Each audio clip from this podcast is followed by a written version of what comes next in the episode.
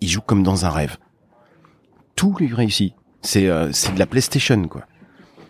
Coup droit, revers, service, volé, tout passe, tout passe et avec une violence. Guy qui est allongé sur la table de massage. Moi je le regarde, je lui tape sur l'épaule comme ça, je fais Guy, t'inquiète pas. L'autre, je lui mettre une branlée et ça va faire un partout.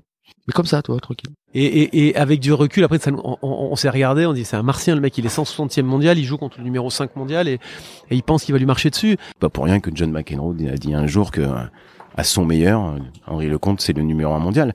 Et c'est vrai. Et ce jour-là, il était numéro 1 mondial et il l'a prouvé à Pete Sampras. Les grands matchs de l'histoire, un podcast de Tennis Magazine. Cinquième épisode.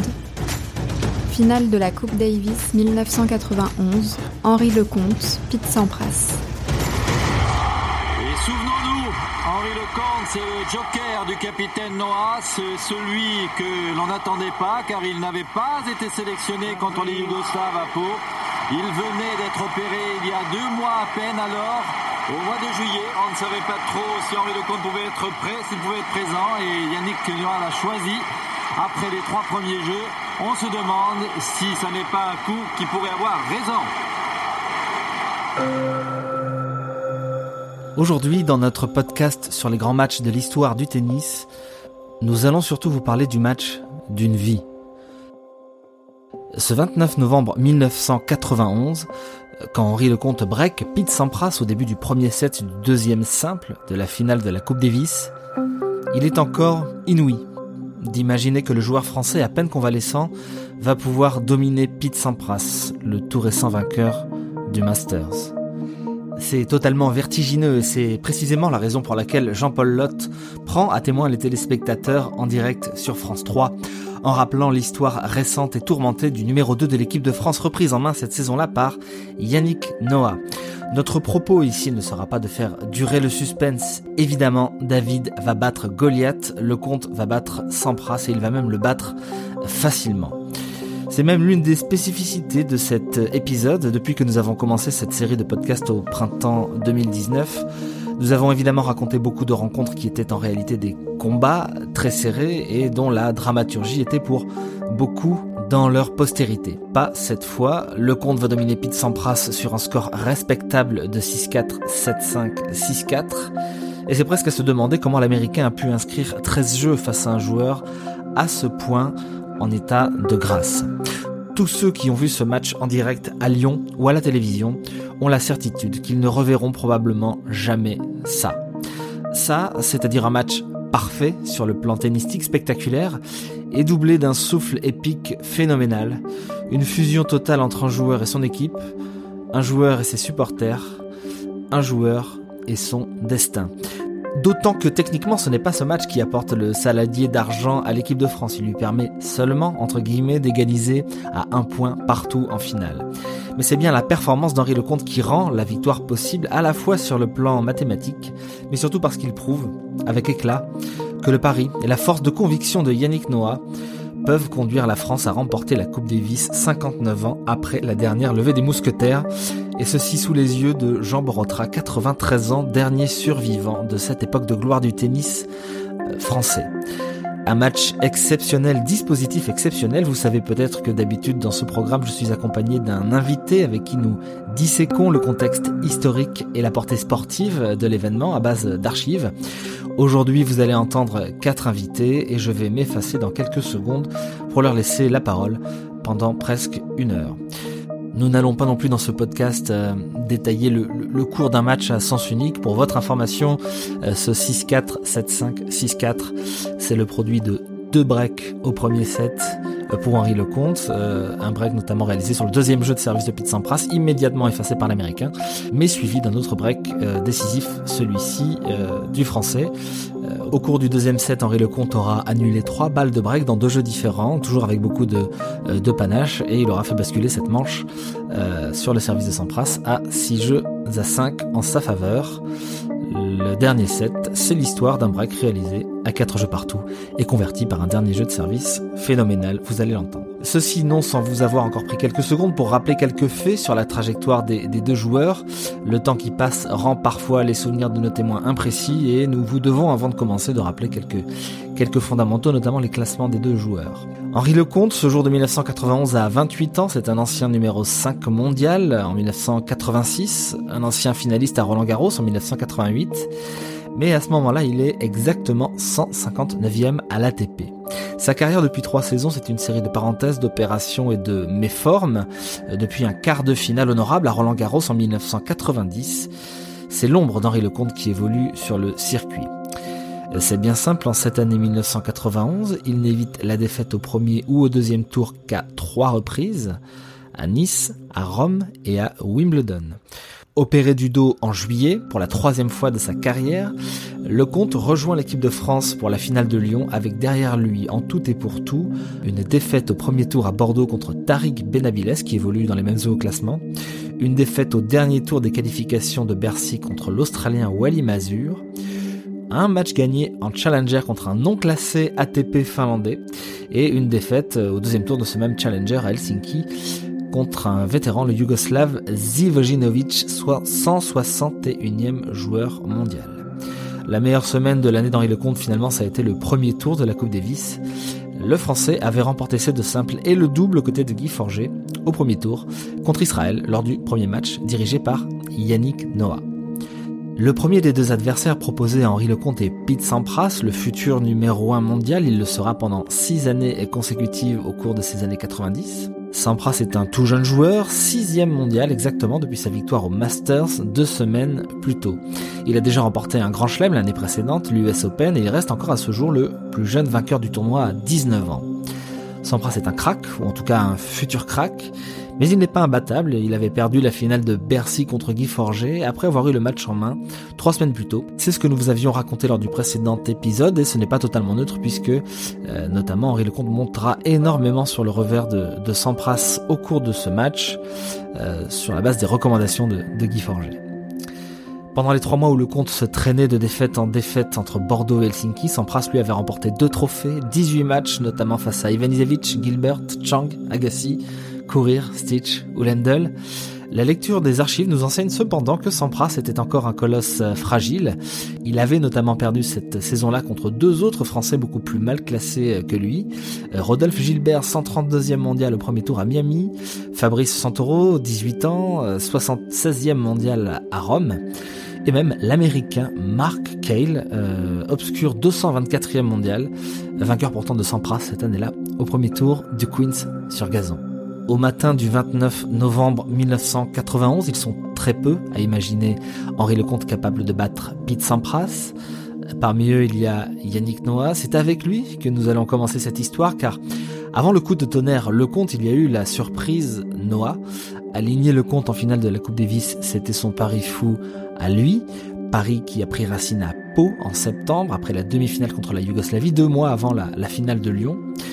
Vous allez reconnaître dans ce podcast les voix d'Henri Lecomte et de Guy Forger, mais aussi celles de Fabrice Abgral et François Tomaso, co-auteur du livre euh, référence sur la finale de 1991, paru en 2011 aux éditions Hugo et compagnie, Coupe Davis 91, naissance de la France qui gagne. Quand Yannick Noah dresse sa liste pour la finale, il y a 11 joueurs mieux classés qu'Henri Lecomte en simple au classement ATP. Lecomte semble incontournable en double, le simple, c'est une autre histoire, et c'est l'intuition folle de Yannick Noah. C'est le coup de poker absolu. Bah, Henri Lecomte, euh, dans cette année 91, c'est un, un, infirme, quoi. Il, il peut pas mettre un pied devant l'autre. Il a, il a des problèmes de dos terribles. Il est, il est vraiment très très mal en point. Euh, je marche à peine. Je viens juste de me faire opérer. Euh, il y a bah, Yannick et Patrice Ajouleur et tout le staff. Ils me disent, bah, écoute, viens quand même nous voir, ça te fera du bien. Euh, on a besoin de toi. Et puis euh, voilà, on, on, gagne ce match. Et c'est là que tout commence. Il paraît, enfin, c'est un pari totalement insensé de la part de Noah de penser qu'il puisse faire jouer euh, Henri Lecomte un match de ce niveau, de cette intensité pour gagner ce, ce, ce, cette Coupe Davis que la, que la France attend depuis la fin des, depuis le milieu des années 30. Donc euh, ça paraît totalement aberrant. Il était incapable de tenir une raquette, il était incapable d'être sur le court. Dès la demi-finale, à la fin de la demi-finale, une fois que la France est qualifiée, Yannick Noah dit à Henri Lecomte, je te veux dans l'équipe. On ne peut pas gagner sans toi. Donc tu fais le nécessaire. Je sais, tu es blessé au dos, etc. Mais c'est pas grave. Je crois en toi. En fait, Yannick a donné une force incroyable à, Henri Lecomte, lui faisant confiance comme ça. Mais il lui a dit, mais il, ne s'y attendait pas du tout. Il ne s'y attendait pas du tout. Il n'a pas, il n'y a pas cru au départ. Il a dit que c'était pas possible. Enfin que il y avait une course contre la montre à entamer et qu'il n'était pas capable de pouvoir le, de pouvoir l'entamer. Il avait très très peur évidemment. Bah ça date de la première opération en 87 lorsqu'on fait les premiers examens, puis on s'aperçoit qu'il y a quand même il y a il y a deux hernies discales euh, importantes. Alors qu'est-ce qu'on décide? Est-ce qu'on opère les deux euh, tout de suite ou euh, ou on fait une par une? Heureusement, on a décidé de faire une par une parce qu'on a un autre joueur qui s'appelait Miloslav Metir à l'époque où il a eu aussi trois hernies discales. Il a opéré trois fois, il a plus jamais rejoué. Donc euh, j'ai eu la chance d'avoir des, des chirurgiens fantastiques avec euh, professeur Saillant, avec euh, docteur Sagné et Krantowski qui ont dit écoute on fait d'abord celle-ci, il vient faire la rééducation et puis en fonction euh, il reviendra nous voir. Bah, c'est ce qu'il a fait. Ils se sont dit mais ce garçon n'y arrivera pas, c'est pas possible. Humainement c'est pas possible, physiquement c'est pas possible.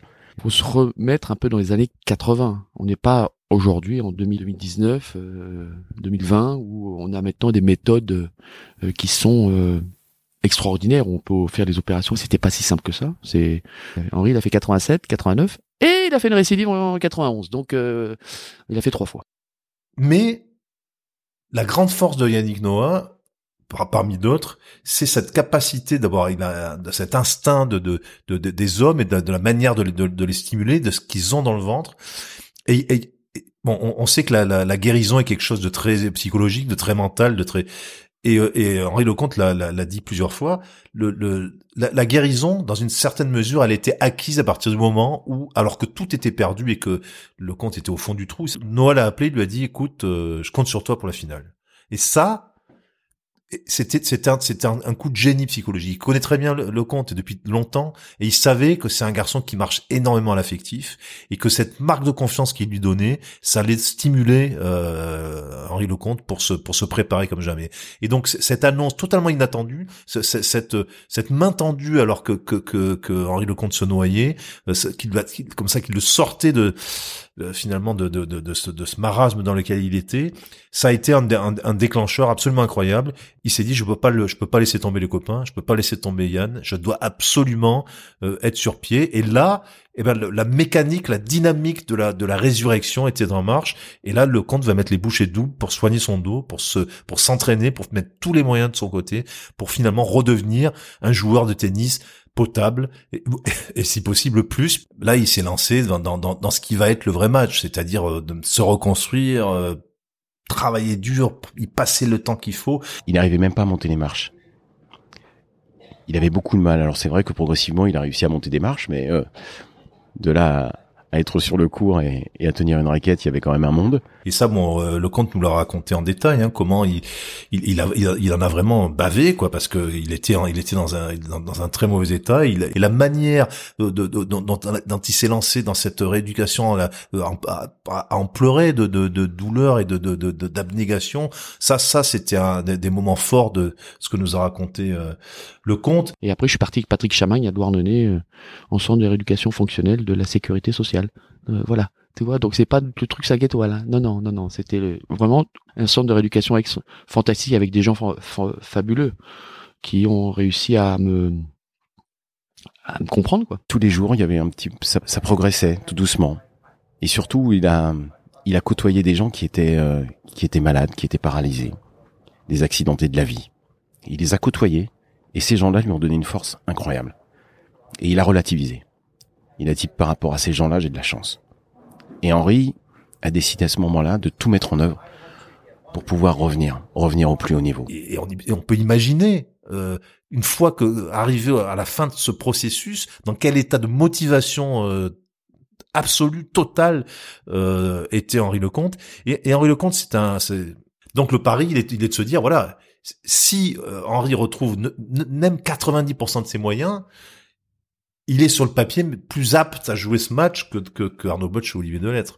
Euh, c'est finalement sous, le côté coup de poker, il y a quand même de la une, logique.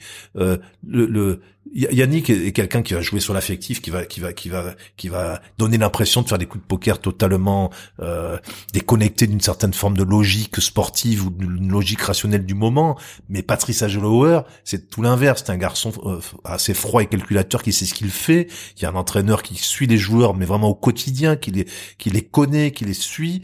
Si, si Patrice Agelower pousse aussi Yannick dans cette direction-là, c'est pas sur du, c'est pas sur du pipeau, c'est pas sur du pari, c'est pas sur l'attente d'un miracle. C'est, c'est que au final, c'est pas une option aussi bête que ça. Et progressivement, c'est revenu. Il a pas brûlé les étapes, il a, entamé une course contre la montre phénoménale. Et il l'a gagné. Que ce soit Yannick Noah, Patrice Agelower, Eric de Bliquer, Arnaud Butch, Olivier Delettre, Guy Forget, Perrin, le préparateur physique, et ils l'ont tous suivi, ils l'ont tous encouragé, ils l'ont tous supporté. Et ils l'ont vu progresser. Il avait une telle motivation, une telle rage, une telle volonté, que tout le monde a été bluffé. Tout le monde a été bluffé.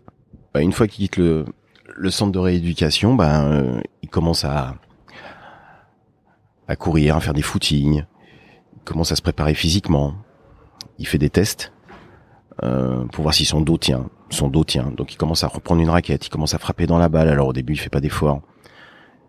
Il bouge très peu pour pas prendre de risques évidemment. Puis progressivement, il commence à prendre confiance en lui, en son corps.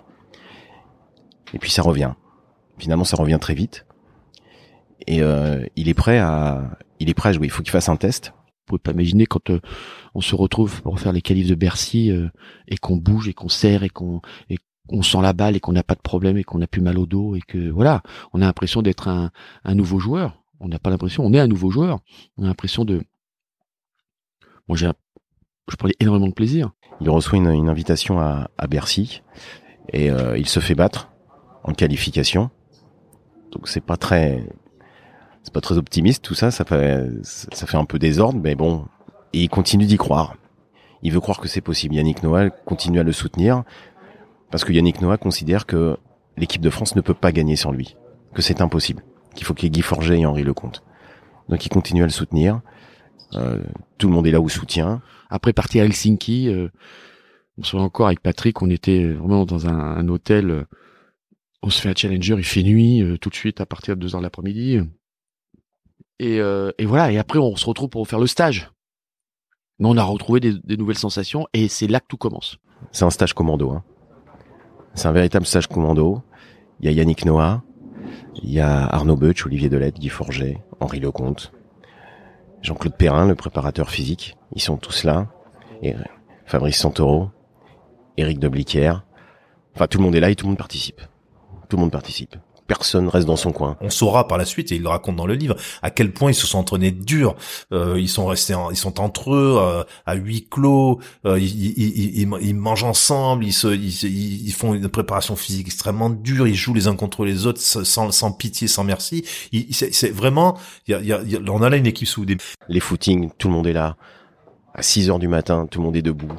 Et tout le monde y va. Tout le monde va dans les bois. Tout le monde va courir. Tout le monde va faire du physique. Tout le monde joue au tennis. Là, on a un Lecomte qui, qui a un objectif simple pour le mobiliser, c'est reconstruis-toi, reconstruis-toi et dans cette reconstruction et de cette reconstruction va jaillir le, l'esprit le, de corps de l'équipe de France. On est autour de toi, on, on, est on est autour de ta convalescence, on, t'accompagne dans ta dans ta guérison et ça et ça et ça aussi ça va motiver le groupe. Alors de revenir de blessure, c'est toujours bah, un reset. Ce qu'on a fait, on fait un reset comme un ordinateur, on remet et on repart.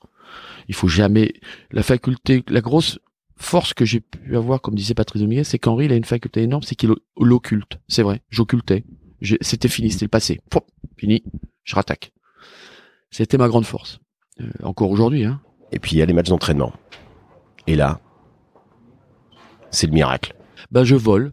C'est-à-dire que je fais des matchs d'entraînement, mais je bats tout le monde. Et assez facilement d'ailleurs. Tout était simple, tout allait tellement vite, tout allait tellement, elle, tellement vite de mon côté, mais à la fois très lentement de l'autre parce que je voyais exactement ce qui se passait. J'étais dans un autre monde, quoi. Donc, euh, donc c'était drôle. Et jouer contre Fabrice et, euh, je volais, quoi. Je sautais dans tous les sens. Je, je faisais tous les coups possibles, inimaginables. Ça rentrait. Henri Lecomte est surmotivé et il joue un, un tennis de feu à l'entraînement. Il joue contre Arnaud Butch. Il joue contre Olivier Delettre. Il joue contre Fabrice Santoro et il fout des raclés à tout le monde. C'est un avion. C'est un avion. Yannick Noah regarde ses, ses entraîneurs adjoints, ses, son adjoint, ses entraîneurs. Enfin, il, il regarde tout le monde. Il est bluffé. Il dit mais qu'est-ce qui se passe quoi? Je crois que l'intelligence de Yann à ce moment-là, euh, c'est que j'ai jamais joué contre Guy en simple. Parce que je pense que je l'aurais battu facilement. Yannick Noah refuse de le faire jouer contre Guy Forget. Parce qu'il dit s'il joue contre Guy Forget de cette façon-là, il va lui foutre une tôle, il va lui foutre des tôles, et, il va lui, et, Guy Forget qui était en pleine confiance, parce qu'il venait de remporter en plus euh, Bercy, Guy Forget qui est en pleine confiance risque de perdre cette confiance. Donc Yannick Noah décide de ne pas le faire jouer du tout, jamais, contre Guy Forget. Alors il s'entraîne en double, mais il ne s'entraîne surtout pas en simple, l'un contre l'autre, c'est impossible. Et là, euh, Henri Lecomte sait qu'il est euh, qu'il est prêt, mais Yannick Noah maintenant doit choisir. Est-ce qu'il le fait jouer ou pas? Parce que ce sont des sets d'entraînement, des matchs d'entraînement, mais c'est pas les matchs. Et les matchs, forcément, c'est forcément différent. Et là, on ne sait pas si euh, Henri Lecomte est, capable de tenir toute une rencontre. Parce que c'est en 3 sets gagnants ça peut durer très longtemps et le dos peut céder à tout moment. Donc euh, il y a encore un doute et Henri Lecomte attend de savoir s'il va être euh, sélectionné ou pas. Yannick nous annonce ça le mardi soir, où on est le, le samedi et vendredi. Euh, il me retrouve dans sa chambre avec, avec Patrice, avec Agel. il me dit, bon Henri, tu joues? Je dis, oui, je sais. Non, mais en simple. Je dis, oui, je sais. Mais hyper calme, comme l'âme aujourd'hui. Oui, oui, bien sûr, oui, je sais. Puis je vais gagner j'étais déjà dans ma dans ma bulle. Bien sûr, je suis arrivé dans ma chambre, euh, je me suis mis à pleurer, j'ai dit merci mon Dieu de pouvoir me donner euh, cette opportunité de pouvoir voilà, faire quelque chose, de, de me racheter suite à ma finale de Roland Garros. Euh, et voilà. Mais j'étais j'étais comme habité, j'étais dans la zone, comme on dit, une zone où tout passe, tout arrivait doucement, tout se, se passait d'une lenteur et d'une sérénité incroyable. Donc Yannick Noah a vu évoluer euh, Henri, il l'a vu euh, à l'entraînement faire des miracles. Et euh, quand il a fallu coucher sur la feuille le, nom des titulaires, eh bien il a il a il a décidé de, titulariser Guy Forget évidemment et Henri Lecomte. Il pouvait il pouvait, enfin, il n'y a pas d'autre réaction que de, de pleurer parce que tous ces efforts fournis pendant deux mois pour qu'à l'arrivée il puisse disputer la finale, c'était un, il avait, il avait réussi son combat quoi.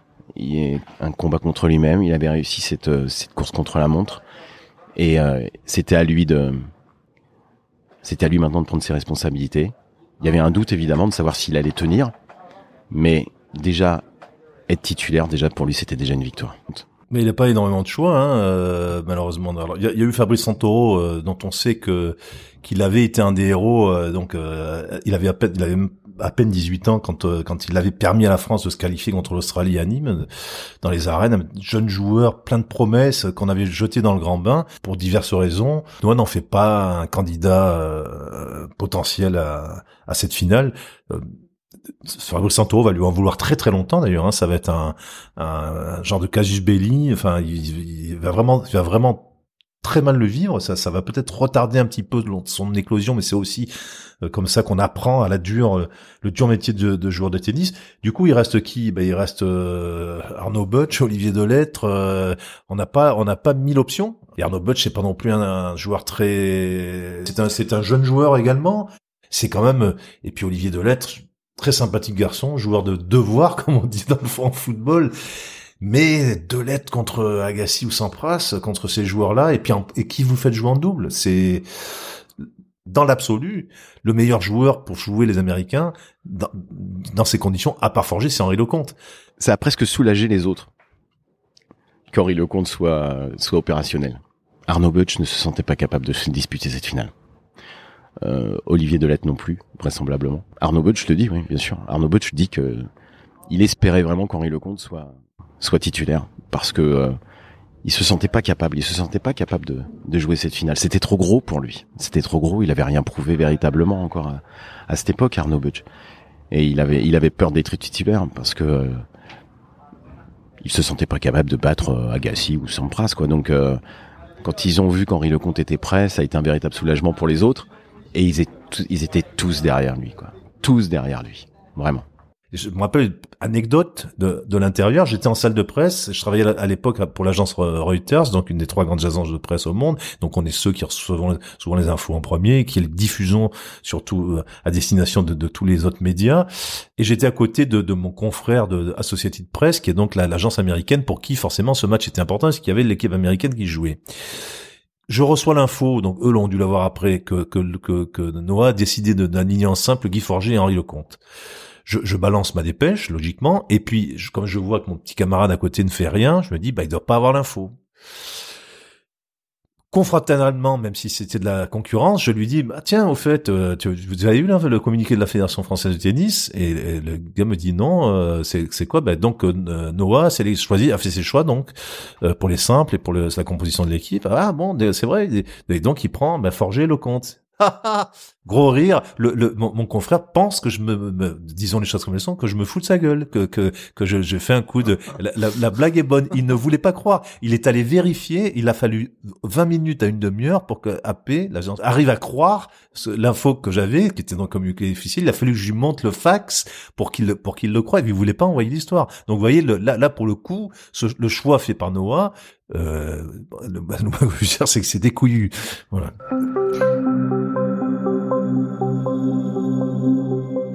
Guy Forget dispute le premier match contre euh, André Agassi et Guy Forget euh, passe à côté du match quoi. Puis Agassi euh, remporte le premier simple. Guy Forget il est effondré parce qu'il était en pleine confiance, il venait de gagner Bercy, il se sentait capable de battre Agassi et puis finalement l'événement l'a rattrapé, ça n'a pas été facile et il est passé à côté quoi. Il est passé à côté, il est revenu dans le vestiaire complètement défait, mais complètement défait.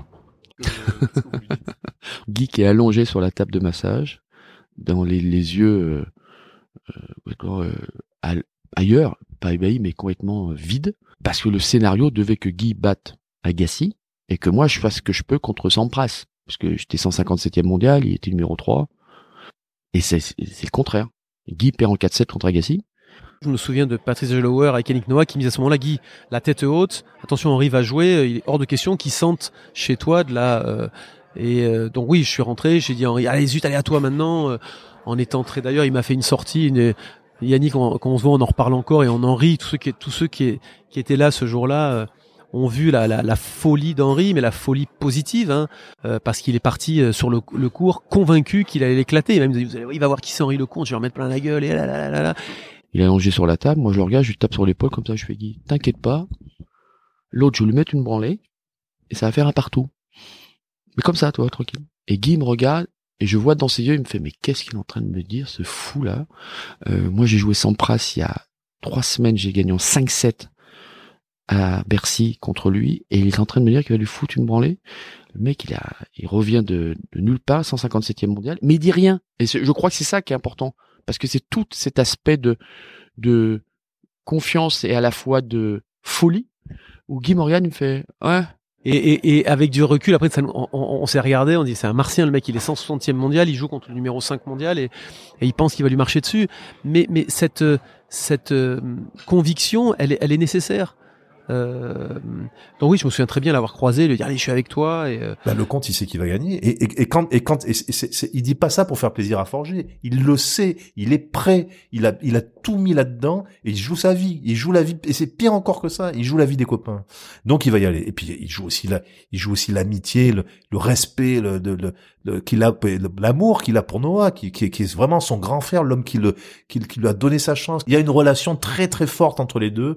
Euh, fraternel, paternel. Il y a, y, a, y a plein de choses qui, qui rentrent en jeu. Il peut, il peut pas, il peut pas travailler. Et ça, je pense que c'est dans ce type d'atmosphère, en plus avec un public survoté, et ça aussi, l'amour du public, il en a toujours eu euh, besoin, euh, le compte. Et eh ben, à ce moment-là, il, il, le sent, il va le faire, il va, il va gagner. Et moi, je lui dis, mais Yann, mais t'inquiète pas, l'autre, je vais mettre une branlée et tout, tu vas voir, on va gagner, on va revenir un partout, ouais, ouais. Puis Yann, il fait, ouais, allez, on y va, ouais, super. Ouais, il dit pas un moment, calme-toi. S'il avait dit à la limite, calme-toi, ça m'aurait redescendu, tu vois, l'enthousiasme et peut-être la folie que j'avais.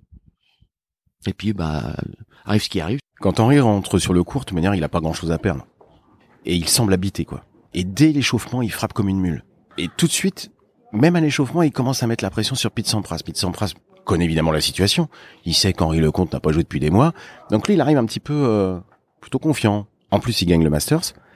Donc euh, il y a peut-être un manque d'humilité de la part de, de Pete Sampras avant d'aborder cette rencontre, persuadé qu'il euh, va battre Henri Lecomte. Mais Henri Lecomte, il arrive dans cette rencontre, mais surmotivé. Le public connaît aussi la situation, connaît l'histoire, donc il l'encourage comme jamais et il va être, euh, il va être l'homme de cette finale parce que c'est lui qui va, qui va redonner euh, confiance à toute l'équipe. C'est lui qui va remettre l'équipe sur les rails en battant Pete Sampras à l'issue d'un match, mais qu'on peut qualifier de phénoménal, quoi. Ce match, euh, le contre Sampras, je pense que tout le monde en conviendra, ça fait partie de ces grands moments de folie que que, que nous en voilà que, que, nous offre le sport de temps à autre. Le tennis pas si souvent que ça, mais là en l'occurrence oui. On sait pas du tout à quoi s'attendre avec euh, le compte. Il a pas joué depuis depuis très longtemps. Alors donc à quoi s'attendre? Le, le, le, compte, on, l'aime bien, mais, mais c'est ce joueur qui nous a dit en 88 en finale de Roland Garros, je crois que maintenant vous avez compris mon jeu et qui se fait qui se fait siffler et huer, pas conspuer par le par le cours central de Roland Garros. Euh, donc quel, quel le compte on va avoir C'est ça, c'est ça qui est intéressant avec ce, joueur. On sait pas. On sait que par intermittence, il est le plus grand joueur du monde. C'est vrai. Je, le dis sans le moindre hésitation. Et d'ailleurs, je suis pas le premier à le dire. Certains d'autres l'ont fait. Henri Lecomte est un est un joueur qui, à cette époque-là déjà, et puis dans, dans le passé, est capable pendant deux, trois, quatre, sept, des fois un match deux matchs, trois matchs d'être le meilleur joueur du monde, d'avoir des coups absolument incroyables. Il y avait un coup droit, vous, savez, vous ne saviez pas d'où ça partait, un côté, j'allais dire, euh, catapulte, quoi. C'est-à-dire, ça part de très loin derrière et bing, et, et, et, puis, et puis ouais, des, des, coups inconnus. Donc, cet homme est capable de tout. Et puis le match commence, et là, petit à petit s'installe le, le, le, bah, le grand n'importe quoi qui fait le bonheur de du tennis, puis qui fait, le, qui fait aussi tout le génie assez particulier d'Henri Lecomte. Pete Sampras, c'est un homme euh, qui, euh, qui, qui, qui, aime bien installer son rythme, euh, qui, qui, qui s'appuie sur un, gros service, un service puissant puis long puisqu'il est grand, donc ça, ça, ça tombe de haut. Et, puis après, il a une couverture de, de, de, de, du terrain qui est, qui est avec sa, sa grande allonge. Qui, qui et, et, donc au départ, on a l'impression que les, les, les deux, deux, trois, quatre premiers jeux, on a l'impression que il va peut-être installer ça. Mais, mais, mais il a en face de lui un genre de feu follet. Il a en face de lui un genre de diable de Tasmanie, un, type qui en a rien à foutre du, de, de la longe, de l'emprise de Sampras et de son grand service. On, on, on a un, type qui, est là, prêt à mourir quoi pour pour les gens qui lui ont fait confiance prêt à mourir pour ça pour ça même pas pour la patrie mais pour prêt à mourir pour la chance qu'on lui a donnée et pour pour ce miracle qui fait qu'il est là sur le terrain et et, et dans ces cas-là et avec ce talent inné que, que finalement a le compte, il est capable de, de tout et de tout déjouer. Et, et, et dès le départ, enfin pas le, des troisième, quatrième jeux, il y a quelques coups qui partent. Et là, on se dit, oh, qu'est-ce qu'il nous fait? Bravo Henri Bravo Henri Lecomte, formidable et, et, alors on sait jamais parce que qu'est-ce qu'il nous fait avec le compte? Ça peut ça peut être aussi un coup un coup droit avec pleine ligne euh, qui laisse tout le monde méduser et le coup suivant, euh, ça part dans les tribunes. Et ben là, ça part et ça et ça part pleine ligne et ça part de, de, tous les côtés et de et, et ça reste dans le dans le dans le dans le cours. Extraordinaire, c'est-à-dire que voilà, c'est au, au, sens propre du terme, extraordinaire, c'est-à-dire que ce jour-là, il joue comme dans un rêve. Tout lui réussit. C'est euh, de la PlayStation quoi. C'est de la tout ce qu'il fait, ça marche coup droit, revers, service, volé, tout passe, tout passe, et avec une violence. Il se passe quelque chose, c'est moi plus que, que dans le dans, l'enceinte de Gerland, totalement surchauffé, il se passe un truc, c'est que quand on voit arriver ces, ces, coups miraculeux, ces coups de génie, et que Sampras voit ça aussi, le, le, le, le mais vraiment là, le public euh, s'enflamme comme un chaudron, et, et, et là, pour le coup, c'était vraiment le chaudron de Gerland.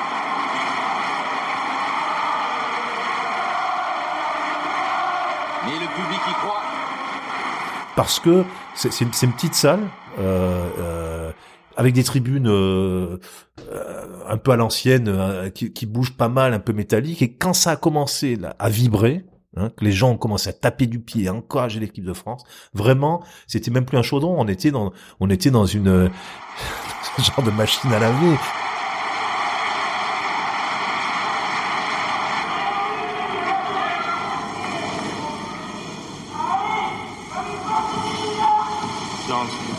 parce que ça, ça bougeait, les, les tribunes bougeaient, le terrain bougeait, et il y avait cette clameur qui montait. Et il fallait rester concentré parce que c'était- un brouhaha, mais un truc hein, incommensurable. C'est-à-dire que ça gueulait dans tous les sens chaque point.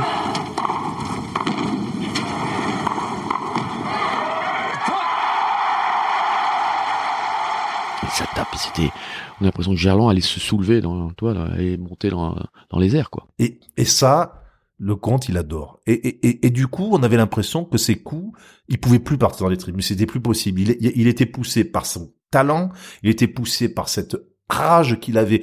Vra- Vraiment, le Noah l'avait mis sous pression complète et là il pouvait libérer tout tout tout, tout ce qu'il avait emmagasiné de frustration de de de- d'envie depuis des mois et en plus il était il était pas tout seul parce que euh, Henri Lecomte il aime pas c'est insociable il a besoin d'être épaulé d'être aimé d'être entouré et là il avait un public vraiment mais totalement conquis qu'il a poussé.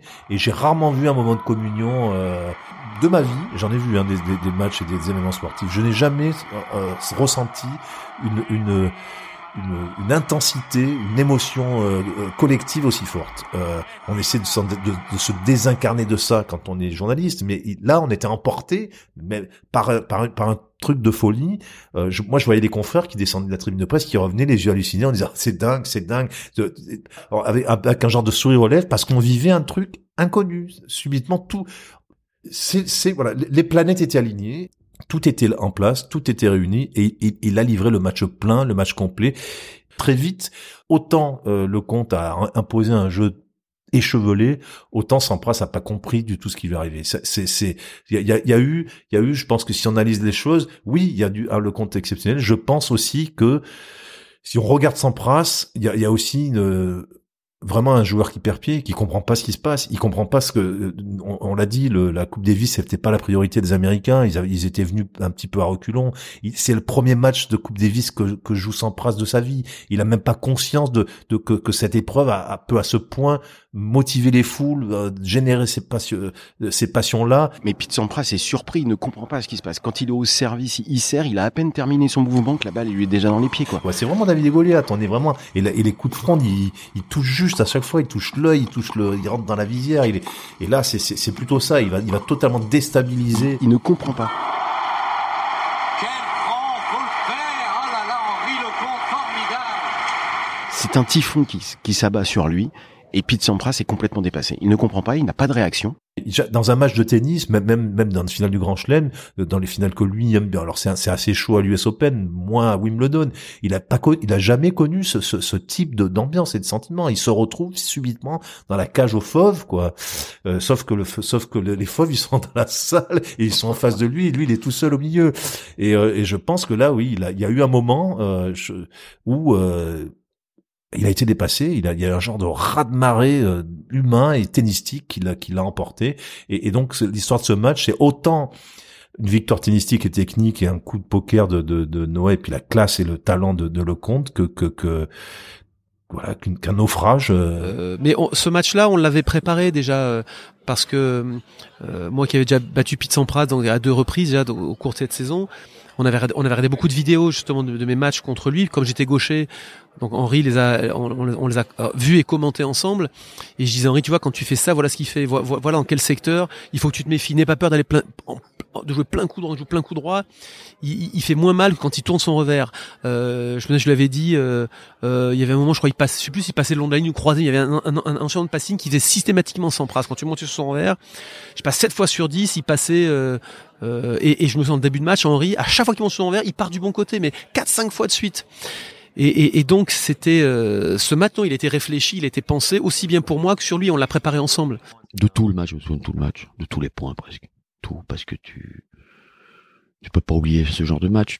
Déjà dès le deuxième point, notamment un passing de, euh, revers comme au tennis de table avec la raquette qui va la balle en revers qui fait extérieur intérieur, euh, ma volée haute euh, euh, de revers euh, claqué dans l'angle à 200 à l'heure sur balle de break de Sampras. euh, Enfin bon, Oh là là, quel coup de tennis en pleine extension. Il était à un mètre du sol, Henri Lecomte. On va le revoir au ralenti, c'était magnifique. euh, toute cette sérénité, tout- tous les points. On se souvient parce que parce que bah, c'est marqué à jamais. Il y a une petite période à, au premier set, peut-être à 6-5, quand euh, il, il peut revenir pour le sur les différentes balles de break. Si je fais pas ce set là, je pense que c'est plus compliqué. Mais après c'est le déroulé, cette sérénité, ce calme. Je souviens, je soufflais tout le temps. Henri, euh, je, je me suis entraîné avec lui pendant 15 ans.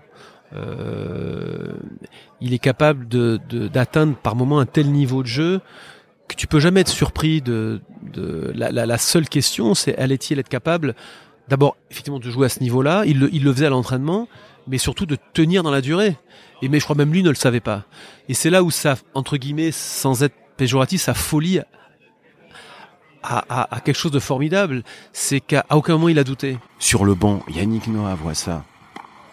Il a même pas besoin de parler.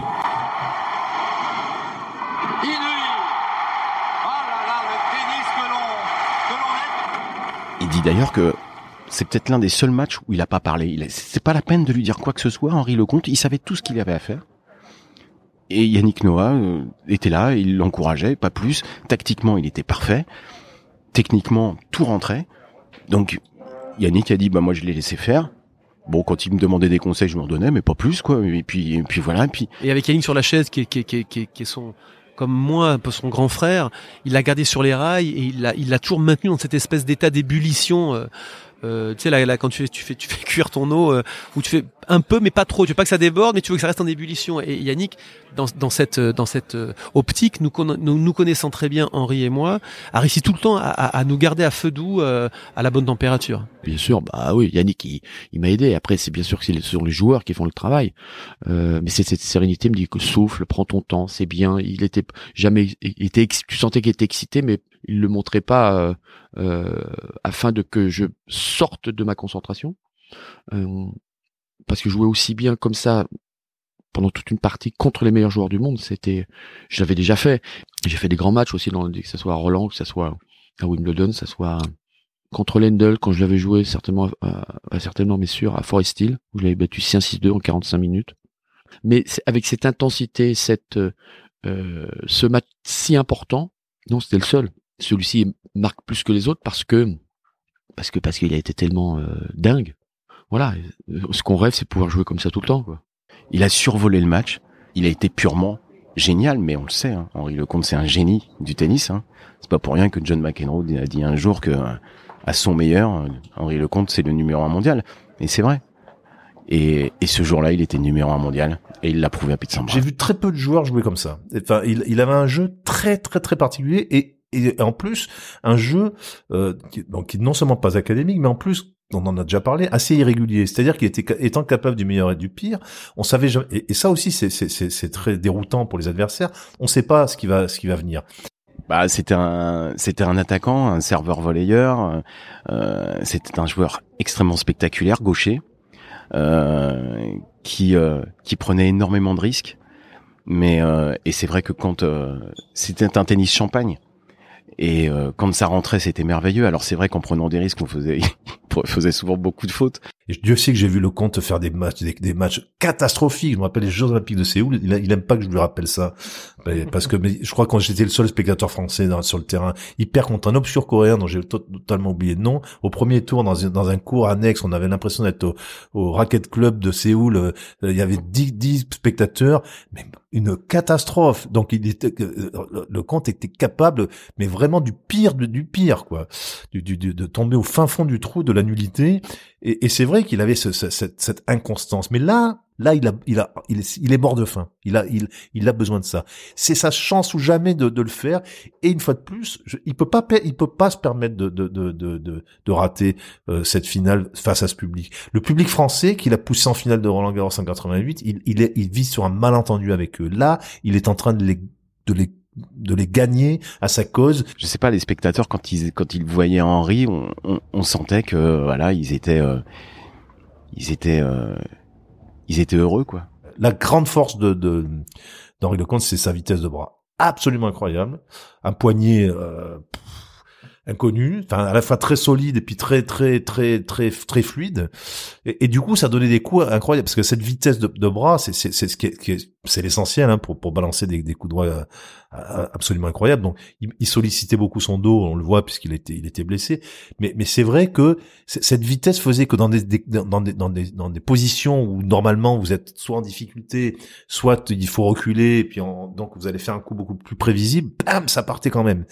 Donc ce coup ce coup droit quand il passait, alors il en était assez économe. Hein, euh, c'était pas euh, c'était pas un Agassi ou un Landel qui eux euh, c'était leur coup principal et même euh, ils essayaient de toujours jouer de tourner autour de, de leur coup droit pour bien, se placer euh, le, le il tournait c'est un joueur qui tournait peu autour de la balle il avait un excellent revers aussi qui était un peu du même du même ordre il avait un revers claqué de giflé qui était qui était vraiment très très très très spectaculaire. C'est ça qu'on retient surtout de son jeu. Son service, euh, oui, il avait un bon service. C'était c'était pas son arme principale. Son son arme c'était ça. C'était cette capacité à jouer d'abord assez dans le cours, donc du coup forcément il prendre la balle tôt et, et, et d'être capable de claquer des coups comme ça inattendus qui partaient qui partaient on ne sait pas trop où. Il, il, il avait la capacité de jouer des coups qu'aucun autre joueur, euh, joueur était capable de jouer. La difficulté de ce jeu à haut risque, c'est un peu comme un comme un comme un avant-centre de football qui est qui est qui est qui est toujours sur la balle, on, on, va voir plus de cagades que que, que, chez d'autres qui sont qui sont pas qui, qui, sont même pas sur la, sur le coup. Tenter, il tentait des choses que des autres n'auraient pas tenté, ça, ça parfois ça, ça ne réussissait pas, mais il avait voilà. J'ai beaucoup de mal à en parler parce que c'est très émouvant. Je trouve que le jeu d'Henri c'était euh, c'est un jeu qu'on ne voit plus aujourd'hui. C'était un peu euh, c'était un peu John McEnroe, c'était enfin voilà quoi et euh, c'est dommage qu'il il a pas eu il a sûrement pas eu le palmarès que que son talent méritait. Et je pense qu'avec son jeu nécessitait un physique extrêmement euh, extrêmement puissant, extrêmement solide, notamment au niveau abdominal et, dorsal. C'est là-dessus que sa carrière a pêché parce qu'il n'avait pas forcément ce physique-là. Il avait un jeu qui était plus, je dirais pas qu'il jouait au-dessus de son niveau physique, mais c'est un peu ça. Son talent tennistique, il n'avait peut-être pas le physique qui, est suffisant pour pour l'exploiter à fond, mais euh, bah, je l'ai déjà dit, je répète, sur, sur, et c'est ce que disait Tom Gorman, sur un set, sur deux sets, sur des fois un match ou deux matchs, c'était, c'était un des joueurs les plus extraordinaires de, du monde. Quand il préparait ses approches, c'est-à-dire les premiers échanges dans, un jeu, euh, il avait un jeu assez classique, il, il cherchait le, le, moment où il allait pouvoir comme ça se placer, et c'était un peu le, la recherche du coup de grâce, quand il avait les jambes et quand il avait la vista et quand, quand il s'éparpillait pas, euh, et que ses coups la portaient, un joueur absolument redoutable. C'était merveilleux quoi de le voir jouer. C'était quand quand il était en réussite, rien ne pouvait lui résister quoi. Rien au niveau physique, rien. J'étais un avion. J'étais un avion, j'étais un Mirage 8000. J'allais à 200 à l'heure, je courais dans tous les sens, je sautais, j'étais, mais j'avais même pas, si j'avais une fraction de seconde pensé à mon dos, j'étais mort. Tu sais, c'est mental. À un moment, quand tu dis, oula, j'espère, ou j'espère, déjà, tu dis, j'espère, c'est mort je vais gagner, je vais tout faire. C'était comme la méthode côté de, je vais, je vais, je vais, j'y vais, j'y vais. Si tu avais un moment, une peut juste un doute où tu fais ah un peu le dos, là c'est fini. Mon gars, t'y penses, t'es mort. T'es mort. Pour moi, il y avait aucune. Euh, euh, non, non, il pouvait rien m'arriver moi. Impossible. Puis surtout ce dernier jeu, dernier jeu, je fais quatre premières balles quoi.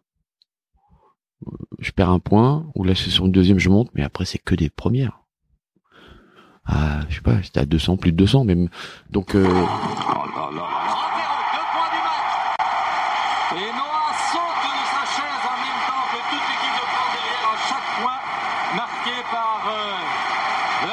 Tout euh, se défilait lentement. J'étais en avance sur tout. Je savais où la balle allait. Un autre. 40 0 3 balles de match C'est fabuleux là. Fabuleux service de cette qualité à ce moment du match, c'est fabuleux. J'étais, euh, voilà, c'était, euh, c'était écrit.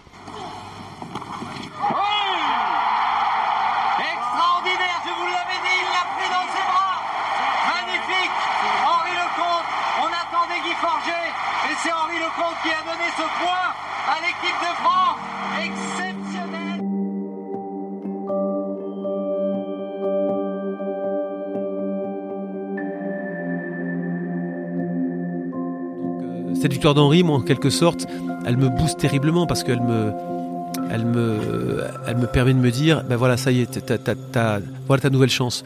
Parce que logiquement, tu aurais peut-être pu battre Agassi et lui, il aurait dû perdre contre Sampras et on aurait été à 1-1. C'est le scénario que j'avais envisagé. On était à 1-1, pas comme je l'avais imaginé, mais j'étais là où je voulais être finalement. Pour moi, si j'avais simplement dit ah c'est super, je bats Sampras, c'est bien, c'est tout. Non, nous on voulait gagner. C'est ça qui est important. C'était pas simplement faire juste un coup sur un match, c'était gagner cette rencontre. On est calme, on est calme parce qu'on sait ce qui nous attend encore, on va pas fanfaronner parce qu'on est un partout. Euh, moi, je me souviens que j'ai été touché comme par ces défaites face à face à face à Agassi et, et, et, euh, ce soir-là, les discussions qu'on a pu avoir avec Yannick, euh, euh, à la suite de ce dîner, on s'est reboosté tous ensemble et, je me souviens de voilà de m'être levé le lendemain en me disant allez ça y est maintenant, allez on va à la guerre et euh, les Américains aujourd'hui, il faut qu'on les fasse plier quoi. Et on savait qu'on pouvait le faire. Et surtout on confirme derrière avec Guy tous les deux, on a gagné la la finale à deux en fin de compte, puisque avec toute l'équipe qui nous ont préparé bien sûr, mais on a gagné à deux, les simples et les doubles. En détail, Noah nous a raconté comment il avait, il s'était inspiré d'un certain nombre de, textes qu'il avait lus, notamment un bouquin qui s'appelle Le guerrier pacifique. Voilà, et comment il s'est inspiré de ces leçons presque plus philosophiques que que que que, que technico-techniques euh, pour motiver ses troupes. Et, et vraiment tout- tout- tous les sports ont ce problème. Vous vous vous vous retrouvez avec une équipe de France ou euh, dans, que ce soit de football de rugby de tennis et puis vous réunissez des gens qui le reste de l'année sont, sont concurrents. Comment créer un esprit de corps? On a peu de temps. C'est c'est c'est- tout le monde est, est- euh, a, ce souci là de- de- d'arriver à créer quelque chose de fort en peu de temps alors ils ont travaillé sur l'alimentation, ils ont travaillé sur le euh, vraiment techniquement sur, sur un certain nombre de points. Tout ça, ça a participé à, à, à une équipe qui arrive sur le terrain euh, à Gerland, mais qui est mille fois plus motivée, mille fois plus euh, en, en place et mille fois. On, on avait vraiment ça. On avait un relais français parfaitement huilé, parfaitement en place. Chacun a sa, sa, chance qu'il avait à faire, et on avait en, face une équipe un peu disparate qui, qui, qui est tombée dans un traquenard. Faut dire la vérité. C'est ce qui s'est produit cette victoire, si on la, si on la regarde avec ce recul-là et sous cet angle-là, n'était sinon prévisible, du moins logique. Noah avait réussi quand même, euh, dans, dans la phase vraiment intensive de la préparation de l'équipe, à, à verrouiller vraiment le- les choses. Il y en a un et un seul qui s'est livré en pâture à, on va dire au public et, à la presse, c'était No- Noah lui-même. Il, a donné, de, presque dire, de son corps pour faire en sorte que l'équipe de France, que, ses joueurs soient protégés et que puissent, se concentrer totalement sur la tâche euh, en cours. Il y a une anecdote marrante, c'est que euh, qui prouve à quel point c'était lui la devanture de l'équipe de France et c'était lui qui se donnait au public. C'est que c'est que ne pouvant pas dormir euh, un soir de la de de, de, ce, de ce, de ce week-end de folie, il, il est allé se promener dans Lyon, euh, boire des coups avec les gens, parler aux gens, pour, pour, pour, pour- parce que lui avait besoin de ça, de, de faire sortir cette pression, et c'est c'est un peu lui qui prenait sur lui cette, cette, cette, cette, devanture extérieure et qui permettait comme ça de, de, de- bah, à la fois de protéger ses joueurs et de, de, de relâcher la tension qu'il avait installée lui-même.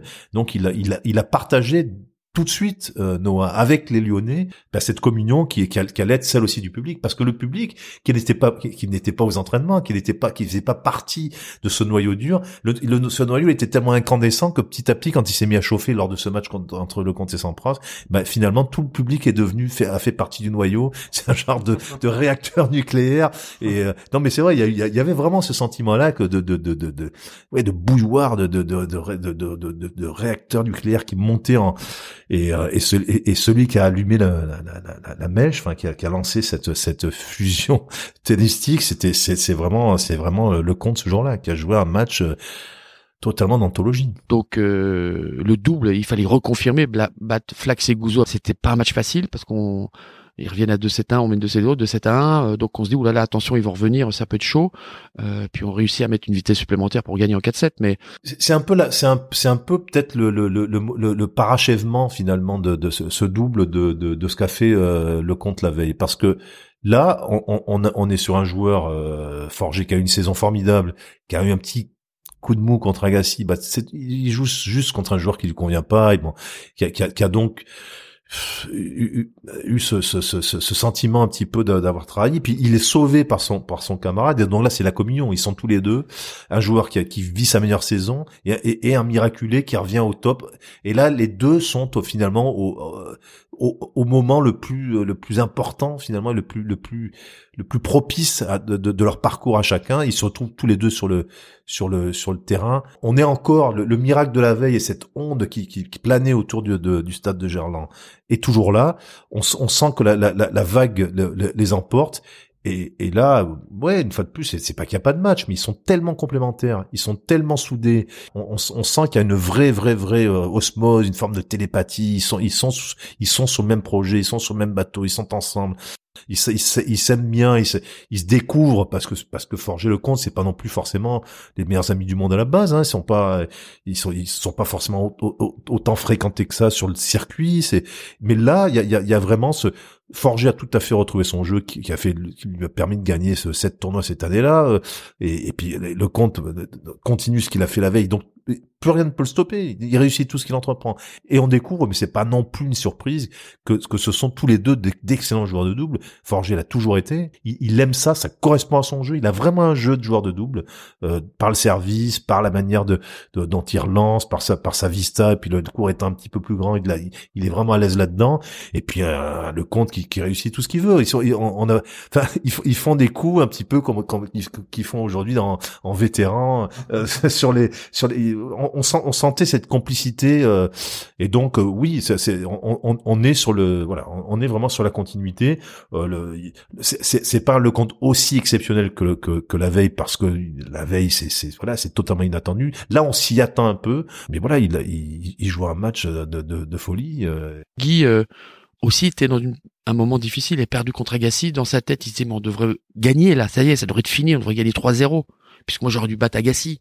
Et il l'avait pas fait, donc fallait le remobiliser, le remotiver pour que qu'on lui dise écoute, euh, tu l'as battu à, Bercy, tu vas le rebattre ici. Et c'est ce qu'il a fait. Et c'est ça qui est fort. C'est qu'on a réussi ensemble de pouvoir bah, se remotiver, se oublier l'échec qu'il avait pu avoir le premier jour pour pouvoir euh, bah, attaquer et puis euh, mettre voilà terrasser Sampras de la façon la plus belle façon qu'il a faite c'est l'archétype du joueur de Coupe Davis. Il avait besoin de ça. Peut-être plus que tous les autres dans, dans, dans, dans cette finale. Une fois de plus, c'est un gars, c'est un gars un petit peu cloché dans sa carrière. C'est un, c'est un mec de sport d'équipe. C'est un mec qui a besoin d'être avec les copains, qui a besoin qu'on l'aime, qui a besoin qu'on l'entoure, qui a besoin de se battre pour les autres. Dans le regard, euh, que ce soit avec Yannick ou avec Guy, c'est la vie à la, la, vie à la mort. On, on a vécu un, un moment tellement extraordinaire que euh, qu'on s'en souviendra, comme les filles qui ont gagné la Fed Cup, ils vont s'en souvenir. Euh, et c'est souvent quand euh, il y a aussi de la rivalité, quand il y a aussi de la, euh, de la personnalité dans différents sur les différents protagonistes, que ça soit Guy, Yannick et moi, on a des deux, trois personnalités totalement différentes. Peut-être deux plus extravertis entre Yannick et, et, moi, et Guy très introverti qui a plus de mal à s'exprimer. D'ailleurs, c'est le seul match que l'on voit de Guy en Coupe Davis où il communique avec le public. Hein. Et là, il, s'est senti vraiment euh, emporté, happé par ce public. Il le dit d'ailleurs, c'est pour ça qu'on joue et qu'on vit ces moments-là. Ils sont toute notre vie parce que on a fait un match et on, on, on peut pas jouer en Coupe Davis comme on peut jouer aussi en, individuel parce que c'est c'est totalement différent. Le, le, le, le, copain sur lequel on comptait, c'est le bah, presque les frères, hein, parce que maintenant les, les trois, franchement, ils ont une relation euh, extrêmement forte de, de, de qui, a cristallisé ce moment-là.